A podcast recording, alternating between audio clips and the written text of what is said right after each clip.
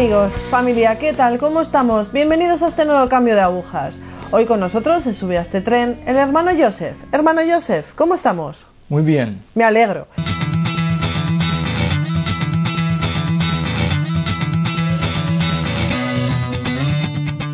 Vamos a empezar como siempre desde el principio, contando un poco de dónde somos, en qué familia nos criamos. Pues yo soy de Massachusetts, en Estados Unidos, y me he criado en una familia no católica, muy, muy, no muy católica al principio, pero mi padre se convirtió cuando yo tenía 12 años. Y eso fue como una, una, un cambio grande en la, en la familia, en la casa.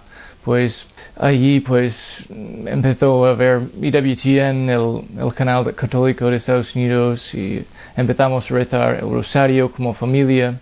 Pero como que yo creo que mis padres como eran ya un poco maduros, pues les costó un poco para realmente convertirse de verdad y sobre todo a mí, todo eso pues no me, no me afectó, no me, no me hizo tanto en, la, en mi propia vida para cambiar, digamos, aunque fue un par de años de, de catolicismo fuerte, pero luego se iba pues perdiendo poco a poco. Vale, entramos en la adolescencia y en ese momento usted, por ejemplo, sigue yendo a misa los domingos con su familia. yo estaba viviendo más o menos como la fe, como todo el mundo, ir a misa domingo y luego vivir como sea durante la semana.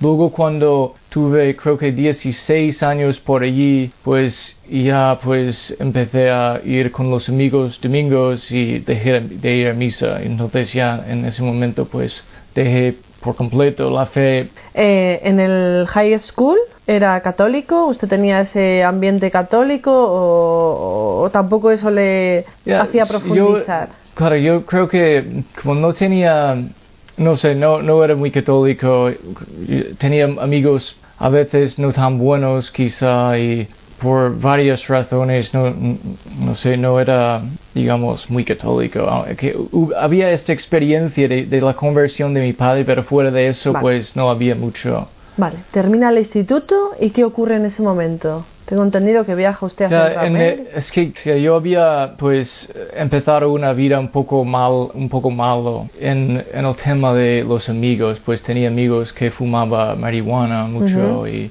entraba en ese ambiente y creo que pues tampoco tenía una dirección fija o algo que me, me atraía mucho. Entonces era un poco después de el instituto pues no sabía dónde, dirigirme, ¿sabes? En la vida.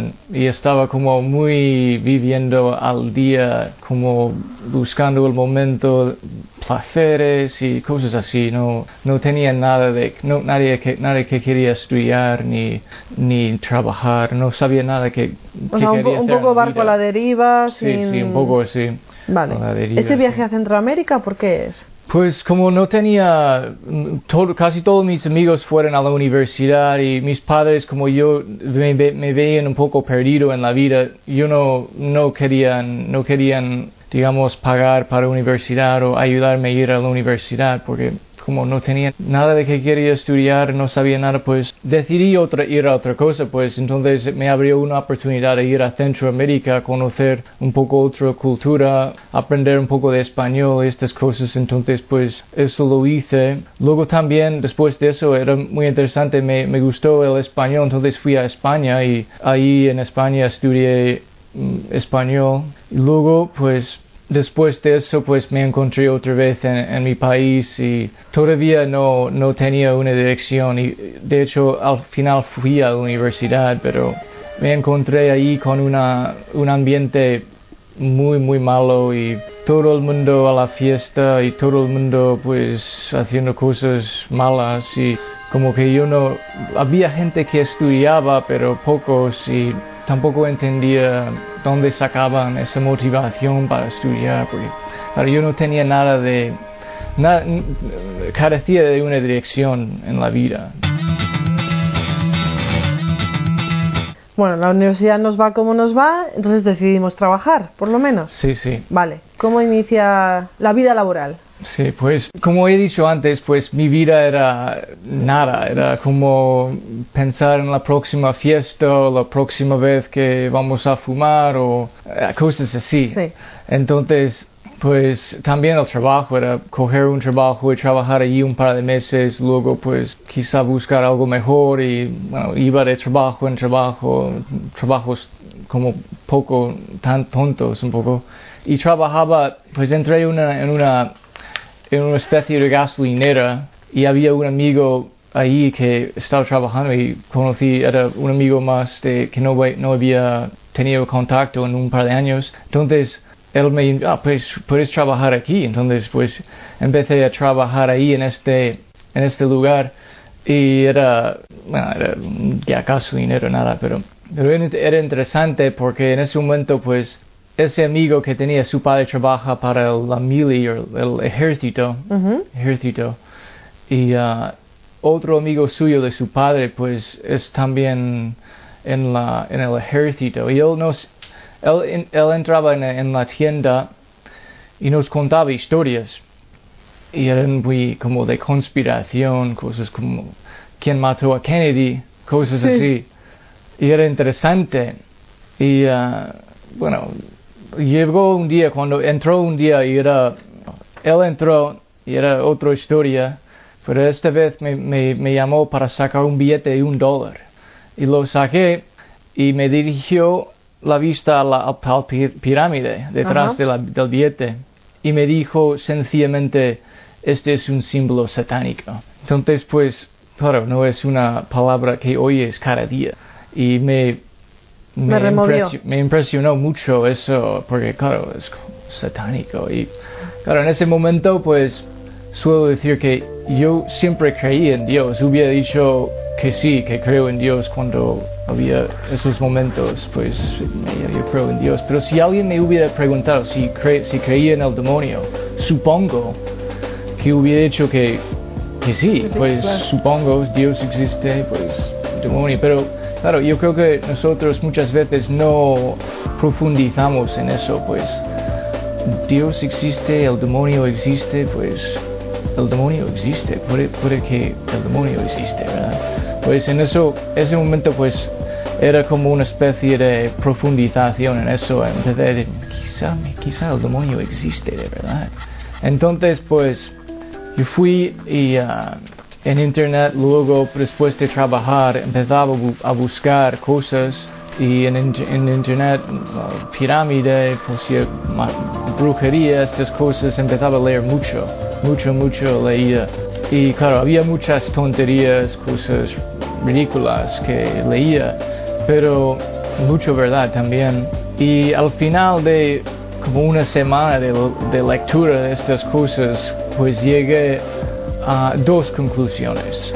Y uno, el primero era que el demonio existe. Y el segundo, que eso es, yo creo que el, clave, el grande para mí, era el hecho de conocer que hay gente en el mundo que están dedicados a, a, a llevar a cabo su voluntad. Están dedicados al demonio, a cosas del demonio. Entonces, pues, en ese momento, pues era súper fuerte, porque no es como, bueno, nada y seguir la vida, no, era como, me entró en mí un miedo tremendo, tremendo, tremendo, como que no, no podía respirar bien y no, mi Como una ansiedad. mi corazón estaba muy, muy fuerte, palpitando varios días, hasta que llegó un día que era como el clave. Me levanté y estaba como más miedoso, más tembloroso que, que nunca. Y estaba como, ¿qué, ¿qué me pasa? ¿Qué me pasa? Y sabía un poco, pero claro, no había quizá conocido el Señor todavía, so- solo este mundo del mal. Entonces, ah, era como, yo lo suelo describirlo como, pues, nosotros normalmente no vivimos, andamos en la fe, no vemos todo lo que hay Ajá. detrás de estos como velos que, Sí. que son, que pues, porque hay, hay ángeles, hay demonios y hay un, todo un mundo que no vemos. Entonces yo creo que en ese, ese día, pues Dios sacó un poco de, de, eso, de esos velos, pues podía ver quizá un poco más o podía sentir también un poco más de lo que hay. Entonces estaba otra vez trabajando en esta tienda y ahí estoy como casi temblando con miedo y era también el tiempo de Halloween, también que era como una añadidura tremenda, porque aquí estoy viendo como todos... Todo el mundo disfrazado de calaveras, fantasmas... Eh, todo eso, y estoy, estoy, pensando, mira, mira, todo el mundo está celebrándolo y no se dan cuenta, no, nadie está consciente de eso. Entonces era todo tremendo, sí. Y pues en, en un momento dado, en, en, estaba trabajando en la tienda, viendo todo eso, todo eso, entra una mujer y sencillamente me dice que es bruja, soy bruja, y celebrándolo. Y no se dan cuenta, no, nadie está consciente de eso. Entonces era todo tremendo, sí.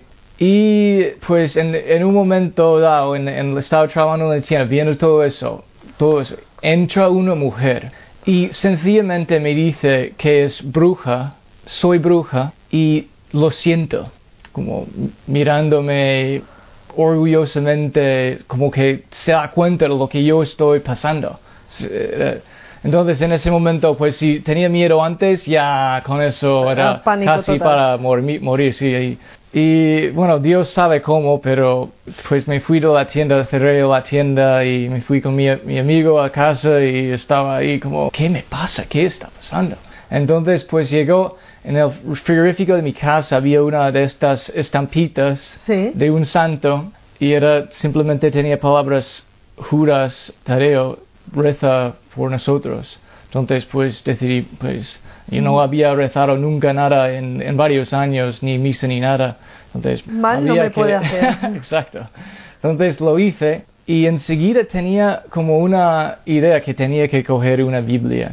Y lo cogí y estaba sentado encima de mi, de mi cama con una Biblia ahí, pues pensando, ahora qué hago. Y en ese momento pues me levanté la cabeza y era una especie de viento, no sé exactamente, es muy difícil describir ese momento, pero era como una, una sensación de una presencia del mal en la habitación.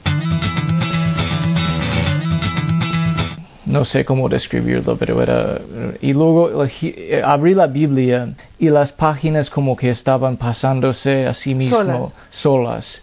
Y llegó a un salmo, yo sabía que tenía que rezar ese salmo, era el Salmo 59 y es como una, un salmo muy fuerte contra los enemigos, como líbrame Señor de estos enemigos, de estos hombres sanguinarios, y va ahí va, va, va así. Y al final pues es como una alabanza al Señor por la salvación. Entonces justo después de terminarlo, como que solo volvía a como era antes, pero ahora como más, como un, una, un paz tremendo. Más tranquilidad. Sí, tranquilidad y amor, el, amor de Dios también ahí. Entonces, pues eso es básicamente el, el hecho fundamental. Después de eso, pues iba poco a poco también ahí. Entonces, pues eso es básicamente el, hecho fundamental. Después de eso, pues iba poco a poco buscando, entrando otra vez quizás después de aquella experiencia tan fuerte eh, quiso retomar quizás el hecho de la oración de ir a misa sí sí poco a poco iba cogiendo otra vez la fe y las cosas básicas que uno tiene que vivir ¿qué, qué busco? busco quizás la compañía de algún amigo católico, de algún director espiritual, entró en alguna iglesia y encontró un grupo de jóvenes que le acogió. ¿Qué buscó? ¿Y qué pues, encontró?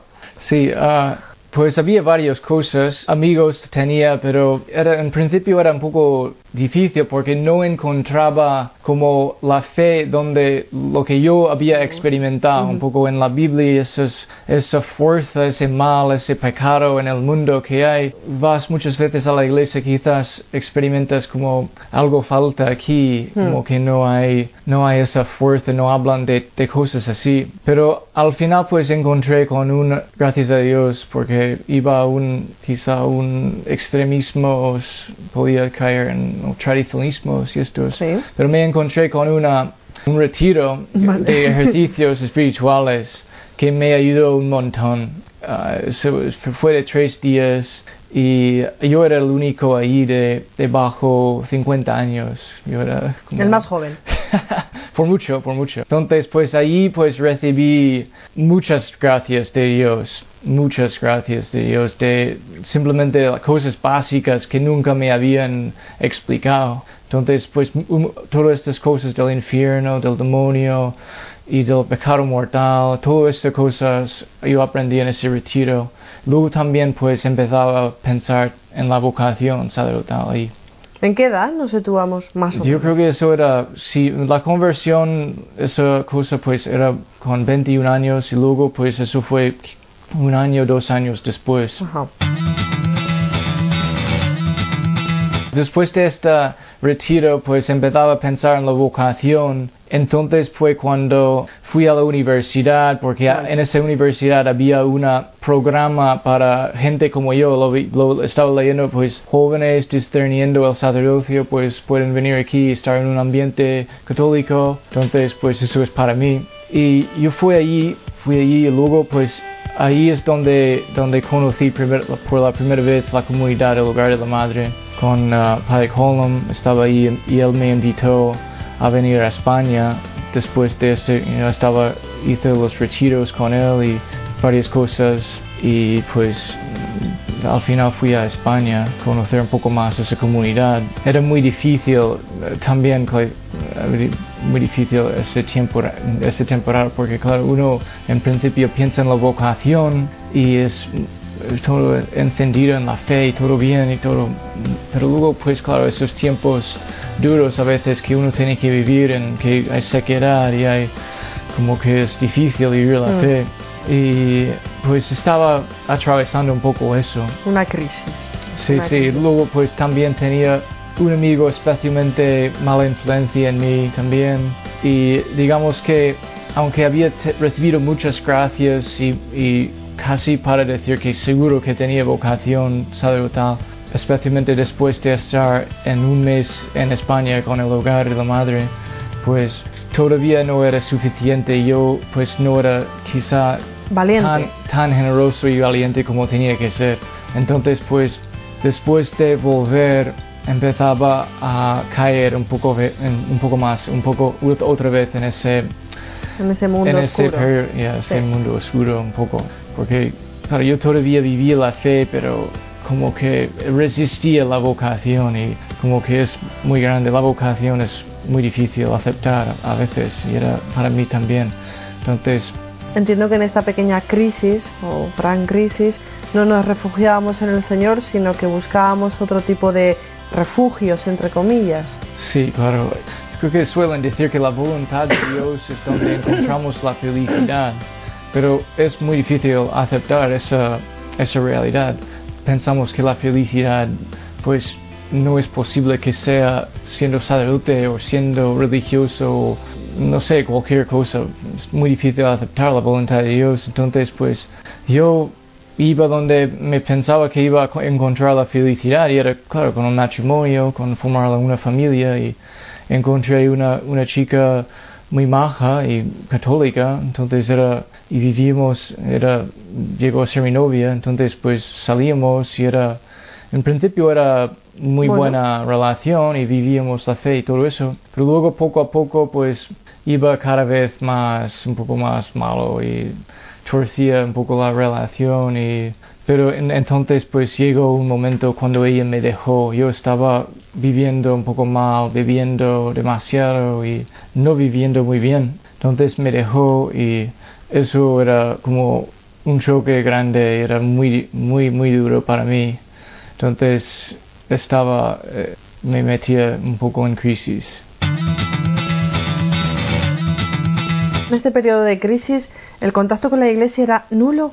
Nulo No, no, yo estaba todavía, iba a misa los domingos y a veces pues conseguía confesarme de vez en cuando. Y había unas confesiones claves, yo creo que eso, eso me salvó bastante, aunque no tenía la fuerza para cambiar. Suficiente para poder Era, dejar todo era ese... como una cuerda Sí, umbi- umbilical, se dice. sí, sí, el Era cordón umbilical. sí. de- Como que no terminaba de, soltar aquello. Es...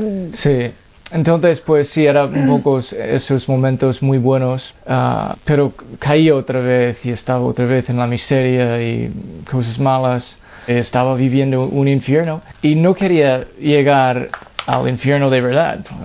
La, ya mi vida era eso, pues, pero yo creía en infierno y no, no quiero ir. Entonces, pues, tengo que hacer algo para cambiar. Y era ir a los retiros. Y ese también es otro momento muy, muy, muy impresionante en mi vida porque cuando llegué a la universidad, todos mis viejos amigos se habían graduado. Yo estaba, me encontraba en una situación de totalmente distinto allí, con que no tenía nadie en confiar, casi solo el Señor. Y Él estaba como llamándome la atención por todos los sitios, con nuevos amigos buenos y y todo era dirigido a él, aunque le resistía continuamente.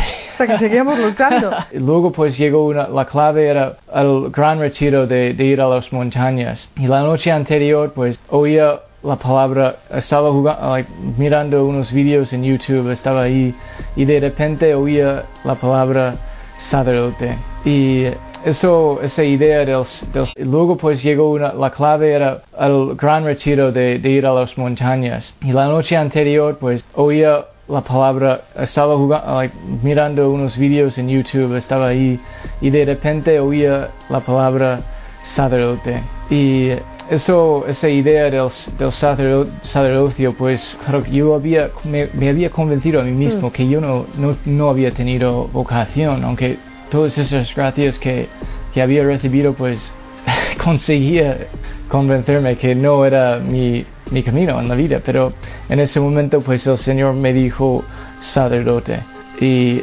yo estaba un poco rabioso, no, no quería ser sacerdote, no, no, En plan, Señor, déjame en paz, déjame en paz.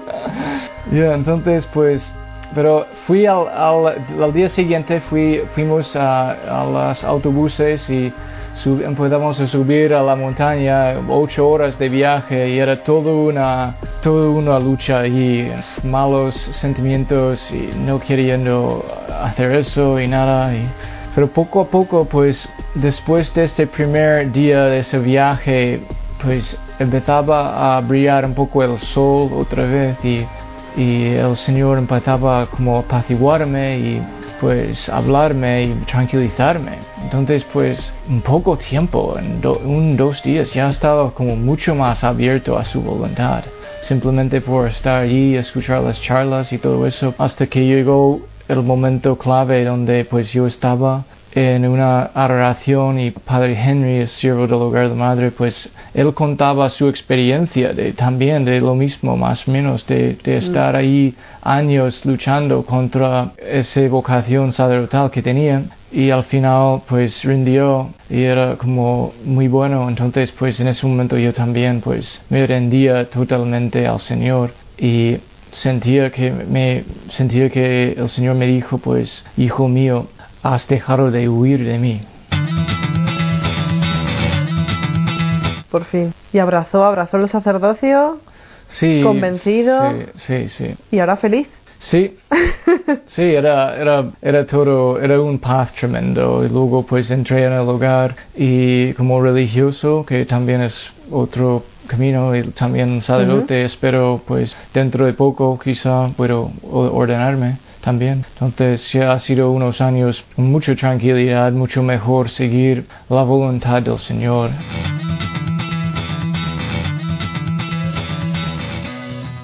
eh, usted es la presencia viva de que esa lucha contra el demonio, o sea, el Señor contra el demonio, al final florece, florece la voluntad del Señor, florece el Señor. Y que realmente, pues, a ver, es una esperanza para, también para los jóvenes. Bueno, para los jóvenes y para los no tan jóvenes, que a veces también, como usted contaba, su padre igual se convirtió ya con una edad madura. Hay, hay muchos sitios donde uno puede tener un ambiente católico.